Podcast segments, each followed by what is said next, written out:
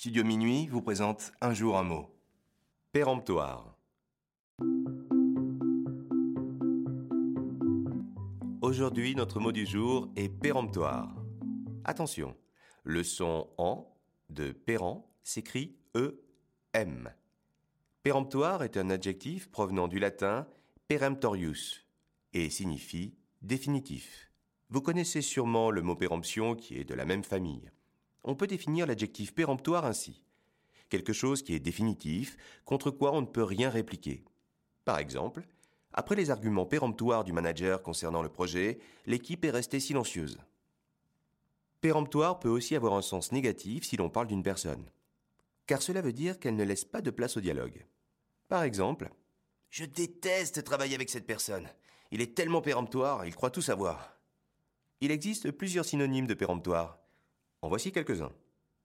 Catégorique, décisif, implacable, cassant ou encore autoritaire. Pour dire le contraire de péremptoire, on peut utiliser les mots accommodant, discutable, facultatif, hésitant et enfin ouvert à la discussion.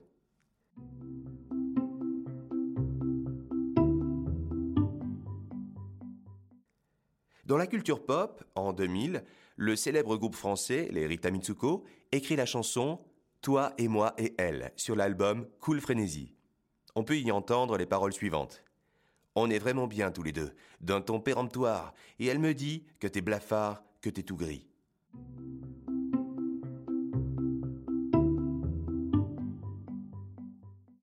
Comment dire le mot péremptoire à l'étranger? Voici la traduction du mot en quatre langues. En anglais, peremptory ou assertive. En allemand, riche. En espagnol, perentorio. En italien, perentorio. Et enfin, chez nos ados, pour dire péremptoire, on peut utiliser l'expression passer crème. Exemple, mon idée est passer crème. Ils ont pas su quoi répondre. Et voilà, c'est la fin de Un mot un jour. On se retrouve demain. Eh oui, je suis péremptoire. On se retrouve demain. à demain pour un nouveau mot.